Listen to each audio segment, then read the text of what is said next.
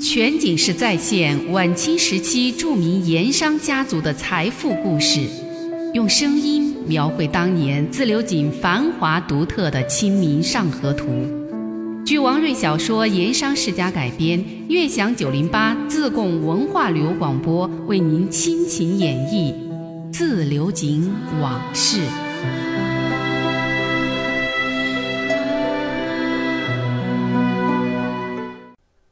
跛子茶客一个人在火神庙茶馆喝茶，听邻桌几个员工议论起了中秋节水利局开张被丐帮搅局的事儿。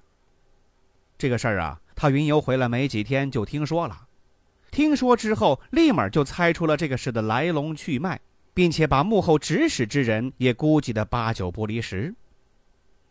其实要说这个事儿啊，也不难猜。那丐帮不会无缘无故的破了自己的规矩，上官府衙门赶酒，而且声势如此浩大。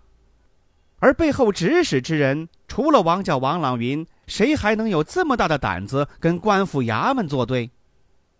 另外，他料想此事不会就此善罢甘休，肯定还会有下文。波子茶客这儿正想着，又听邻桌茶客有人说了。井口的郭管事说的，这水利就是官府新征收的苛捐杂税，是税上加税。还说这样搞下去，大家的饭碗都要受影响。有人对此表示不理解，怎么会影响大家的饭碗？嗨，你还不明白？这水利一加重，东家日子不好过，会不会在我等员工身上打主意，把那多交给官府的水利款分摊给大家？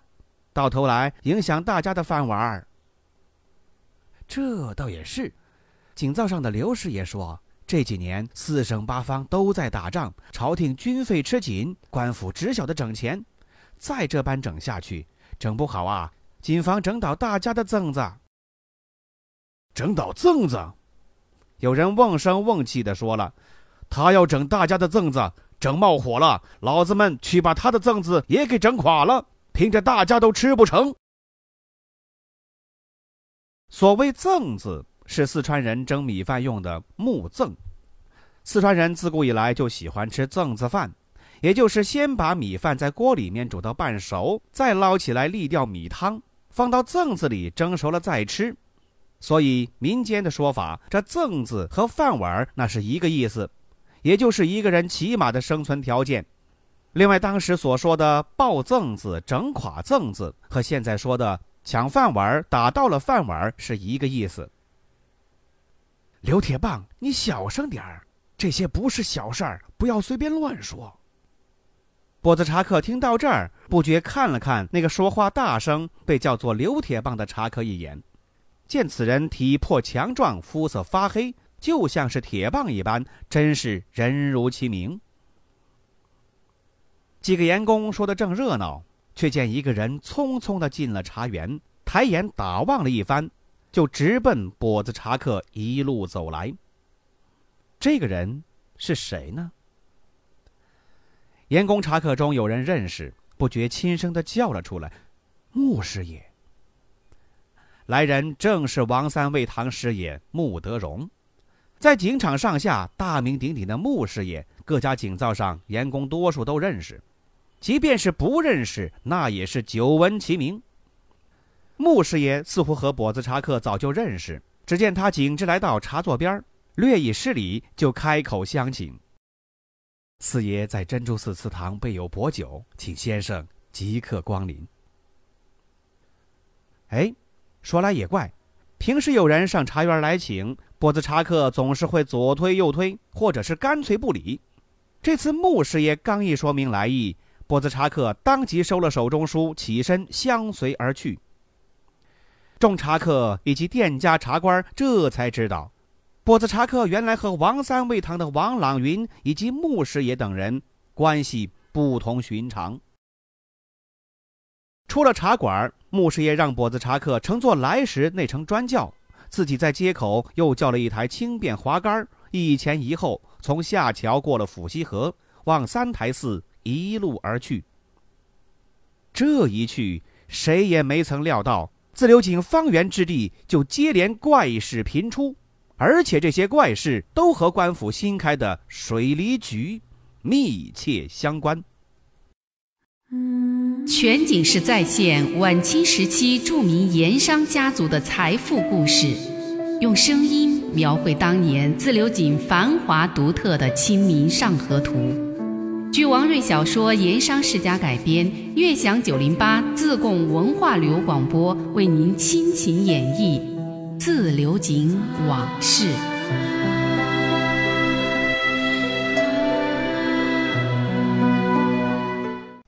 沙湾水利局花厅后面有一个小园子，原来是竹篱笆围墙，简单的围了一圈，和路面隔开，又在篱笆围墙靠着街市的方向开了一道后门，作为潘家堆放货品的货站。水利局把院子租下来以后，把竹篱笆给拆了，在原来的位置上用墙砖砌起了一道围墙，修得挺高，将近一丈，这才有点官方衙门围墙的气势。这个小园子也就成了水利局的后院再栽种一点花草树木，砌一张石桌、几张石凳，把小路铺平了，俨然就是一个后花园。有了这个后花园，张局员公务之余就爱来园子里喝茶闲坐，一个人找本书翻一翻，或者跟戴师爷书办下几盘围棋，日子倒也不觉得寂寞无趣。这天下午看天气不错。张菊元吩咐手下杂役，把自己平时坐的那把垫了丝绒绣垫的藤椅摆在后院石桌一侧，又把茶碗烟具一一弄妥了，就一个人在后园子里喝茶、抽烟、晒太阳，打发闲暇时光。眼看着太阳已经开始西斜了，秋阳落在身上仍有些暖意，沙湾河岸处不时凉风吹拂，带来一点抚溪河清凉的水汽。落进园子里，让人感觉很有些清爽。张菊元喝了两口茶，抽了一袋烟，又起身在园子里踱步，若有所思。这水利局开张一月有余，对张局员来说，局面是有喜有忧，忧喜参半。我们先说这喜。张局员从过去的冷衙门、清水衙门，突然转换到了水利局这种油水丰厚的衙门。实在是让他有种今非昔比的感觉，那种官场的实惠，过去想都想不到。别的不说，单是中秋节水利局开张当天收的各位盐商的礼金，那就有好几千两银子。照这种格局弄下去，每年仅仅是春节、端午、中秋这三大年节，收井上盐商的节礼，恐怕这就有一两万的银子，还不算其他的种种彩礼外快。要这么地，在这自流井水利局干上个两三年，稳稳当当，那就有十万八万两银子入账，这怎能让人不喜呢？不过，这世间之事总是有福必有祸，有喜必有忧，这水利局的差事看来也是如此。那么，咱们就再说忧，对征收水利，盐商的不合作甚至抵触，这是第一忧。尽管事先有些思想准备，但眼下情况看来，似乎比当初预计的还要严重的多。中秋节那天，王朗云在宴席上的举动，就是最明白无误的表示，盐商反对水利。还有那丐帮的捣乱，显然是有人在背后指使。那天下来以后，张局员、戴师爷这些水利局的高层，曾派人到市井之间收集各方的反应，以及打探消息。据探听的消息说呀，那天来水利局捣乱的丐帮是被人暗中买通了，所以才会有那么大的声势，那样的精密筹划安排，那种有恃无恐的胡闹。至于买通者是谁，虽说没有真凭实据，但肯定是反对水利的当地盐商有意而为。如此看来，这水利局日后还会闹出些花样来呀，令人担忧。再有一忧，那就是地方官胡某的不合作。中秋节酒宴之上，分县县城胡某隔岸观火，要看他下不了台的意思，那是很明显的。按说他张觉元过去跟胡某素无来往，在官场派系上也谈不上什么牵扯，不存在成见旧怨之类。可是胡某明显的跟他有抵触，这是在场之人都看出来的。对此，张觉元百思不得其解。有一天，他和手下心腹戴师爷说起了这个事儿。他当他的分县县城，我弄我的水利局，两家彼此没有触犯，也不存在利害关系，何至于这样与我为难？这位戴师爷是个老幕僚，对官场各种关系情形明白得很。对围绕水利局主办这个位子的争夺，他早在省城未动身之前就听到过一些了。不过眼下张居元一心想的是做官捞银子，对于地方上的很多事情似乎不想多知道。于是戴师爷沉吟了一阵儿，才开口说道：“讲利害关系，分县衙门同水利局倒是没有直接利害关系。不过，我倒是听说了一个消息。”戴师爷说到这儿，看了看张居元，似乎是在考虑是不是应该把事情如实相告。嗯，这是分县衙门的宋师爷说的。那天分县刑名宋师爷请我喝酒，谈得投机。他对我透露说呀，分县胡大人与大人确有隔阂，这是在于他怪大人你抢了他的位子。张居元听到这儿不明白呀。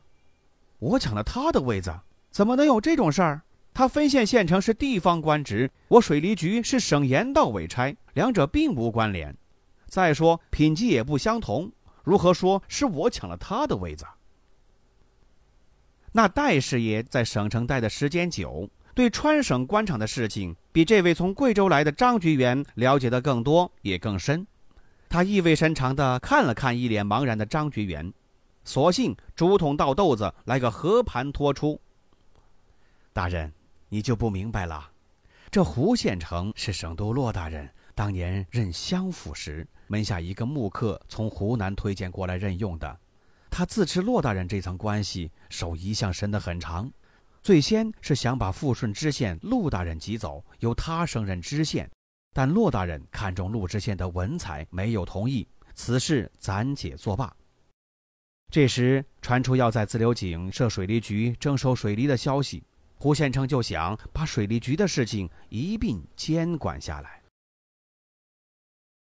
张居元当初以为有崔道台这层过硬的关系，自流井水利局这个位子他可是不负吹灰之力，没想到其间还隐藏着如此玄机。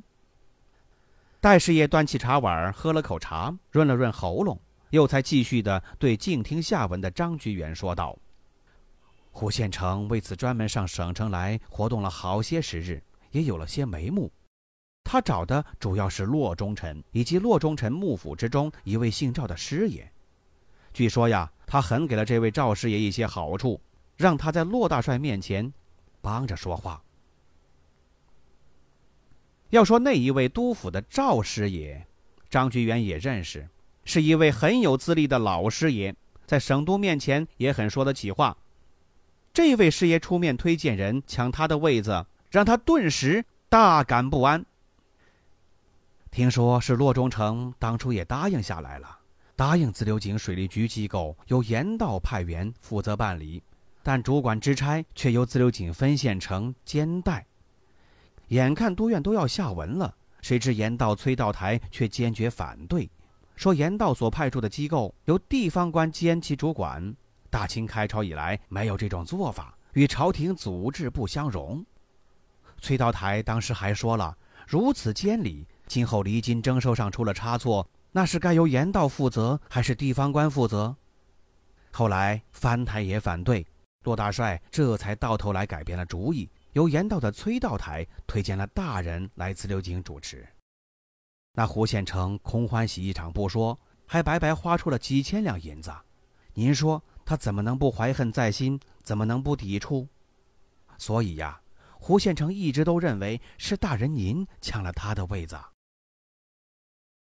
听戴师爷这么一说，张居元才恍然大悟，原来崔道台这个童年为他争得自流井水利局主办这个位子，私底下不知道使了多大的力气，甚至不惜得罪了督府衙门的当红师爷。张觉元对崔道台的感激之情。不由多了几分，心想日后发了财回省城，一定要多加报答。另外，他又将自己在自流井夫人前前后后的事情一一想过，这才心里透亮，更明白这水利局差事面临的阻碍和难处。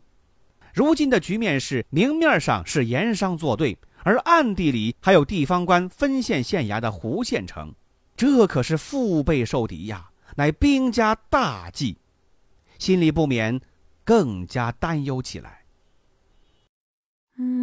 全景式再现晚清时期著名盐商家族的财富故事，用声音描绘当年自流井繁华独特的《清明上河图》。据王瑞小说《盐商世家》改编，悦享九零八自贡文化旅游广播为您倾情演绎《自流井往事》。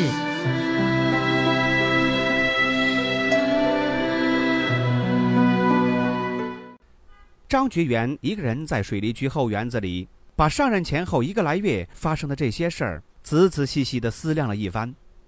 如今的情况是，明有盐上作对，暗地里还有胡县城，说不定什么时候就给使绊子。所以他越想，心里头越烦。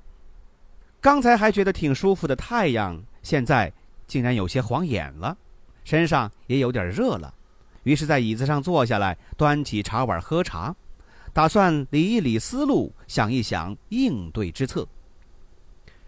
这茶刚喝了两口，水利局的管账先生梁普急匆匆走进了园子。梁普一脸的苦瓜相，神情很不安，小声的回报说：“局台，我屋里的账簿子不见了。”“什么？你说什么？什么蚊帐被子？”张局员这正烦着。被梁普打断了思路，也耽误了自己喝茶的功夫，心里头就很不痛快，声音有点高。梁普五十来岁，长得精瘦，鼻梁上挂着一副老花眼镜，这是一副典型的账房先生模样。这梁普是张巨源的一个童年给推荐的，说此人是一个做账高手，看家本领是两本账的功夫可以做得天衣无缝，就是行家也很难找到破绽。梁普也不是本地人，不过家也不远，就在自流井紧挨着的威远县。因为离得近，所以口音也相近。本地人习惯把做账用的账册、账本称之为账簿子。梁普见张局员没听清楚，心里头更急了，连比划带说：“不是蚊帐被子，是账簿子，离局做账的账簿子。”你是说账册？对对，就是账册。两本账册，我平日做完账都收拾起来锁在柜子里。昨天还好好的，今天却不见了，真是怪事儿。听说两本账册都不见了，张局员汗毛都立了起来。他意识到事情大发了。这来自流井水利局上任之前，他就知道此事来之不易，这辈子的宦海生涯之中，恐怕很难再碰到这种机会了。于是决心要大捞一把。就是说，他就打算要做两本账。所谓的两本账，就是俗称的阴阳账，一明一暗，一公一私，做成两套账，为的就是损公肥私。明的那套账，那是对付官家的，那是一套假账；而暗的那套账，这才是实数，是真账。两本账的搞法，在中国也是由来已久。到了清朝中后期乃至民国官场，就已经是相当普遍了。官场腐败，朝廷财力空虚，跟这两本账关系非常大。不过这两本账必须得做得高明，让人找不出破绽，否则的话就会出事儿。丢官免职那是小事儿，重的入狱坐牢，甚至杀头抄家。所以这就需要有账房高手。而梁普就是这样一个能把阴阳账做得天衣无缝的高手。第一个月月末，梁普把一个月的账册送来张局员审查过目。张局员看了以后啊，非常满意。来自流井开账第一个月，梁普的阴阳账之差就有一千两银子。这么一年弄下来，水利局最少有一万两千两银子的私蛮收入。这一万两千两，拿出一千两打发做账有功的梁普，再拿出一千两来打发对此知情并且帮忙出主意的戴师爷。张居元自己起码就有一万两银子可以中饱私囊，这是何等乐事！然而他万万没有想到，这至关重要的账册会出事儿。听了梁普的回报，张居元急呀：“你没仔细找找，是不是错放到什么地方了？”里外都找过了，就是没有。张居元再也没有心思喝茶晒太阳了，随梁普一起急匆匆到离居梁师爷平时做账放账册的那间屋子，就是现如今所说的财务室或者是财务科。平时账册就锁在这柜子里。梁普指着屋子里靠墙的一个黑漆大柜子，又打开了柜门，指着其中两格，甲本放在这个格子，乙本放在那个格子。梁普所说的甲本，那是拿到省盐道衙门上司那里交账的，那是做过手脚的账册；而乙本才是张居元自己掌握的真实账册。平时这柜子上没上锁？都是锁着的，而且钥匙和房门钥匙都只有我一个人才有，我怕有闪失，都一直带在身边儿。梁普说着，亮了亮挂在裤腰上的两把钥匙。会不会错放到其他什么地方了？你再仔细想想。张俊元似乎还抱着一丝侥幸。不会错放。梁普非常认真的回答。我每天把当日的账目弄好之后，就分别放在柜子里，仔细的上锁。走的时候，照例柜子门锁都检查一遍，这才离开。昨天下午，我记得清清楚楚。做完账册，我把两本账簿都分别放回了原处，又把柜门上了锁，这才走的。出门的时候，门锁也是锁过的，这点我记得很清楚。今天上午我来做账，门锁、柜子也都是锁得好好的。和昨天走的时候一样的，可是拿账簿子做账的时候，却发现两本账簿都不翼而飞了。柜子里到处找不到不说，连这整间屋子里我到处找遍了都找不到，所以这才来禀报大人。要说早上梁普发现账册失踪，开始还没大在意，以为是不小心错放到哪里了，就一个人关起门来，柜子里上下翻腾寻找账册，但是。怎么也找不到，这才着了急。刚开始他以为是被偷了，于是又仔细检查了门锁、柜锁，哎，都是完好无损，不像是有窃贼光顾过的样子。况且柜子的内格还有自己一些私房钱，一点散碎银两。不过这点钱却是分毫不差，这怎么会有小偷只偷账册不偷钱的道理？可是。找了整整一个上午，甲乙两本账册毫无踪影，梁普这一下子冷汗都冒出来了。他知道这两本账册至关重要，弄丢了对他对张局员那都是性命攸关。等吃过了午饭，他又关起门来，一个人又找，眼看着实在是没办法了，只好把水利局相交甚好的戴师爷请过来商量。这戴师爷是张局员的心腹。两本账册的事儿，他是知道的。他一听之下，也觉得这个事儿很有些蹊跷，也帮忙找了一阵儿。实在无望之下，他才慢慢的建议说：“这事儿看来有点麻烦了，瞒是瞒不住的，只有禀报张局员，让他早拿主意才好。”梁普在戴师爷的建议之下，这才硬着头皮向张局员如实禀报。张局元也在屋子里搜过一遍，还不死心，索性发动离局上下，包括书办、跟班、杂役、离丁，关起门来把水利局上下里外翻了个遍。一帮人忙了大半个时辰，还是一无所获。又让门丁、杂役人等仔细查看了前门、后门，包括围墙，甚至屋檐，试图找出一点儿有窃贼光顾过的痕迹，但是最终无迹可寻。这可就怪了。张居元只好回到屋子里坐下，定了定神，把戴师爷找来，两个人关着门仔细的商议。那么这两本账册到底去哪儿了？我们下回再说。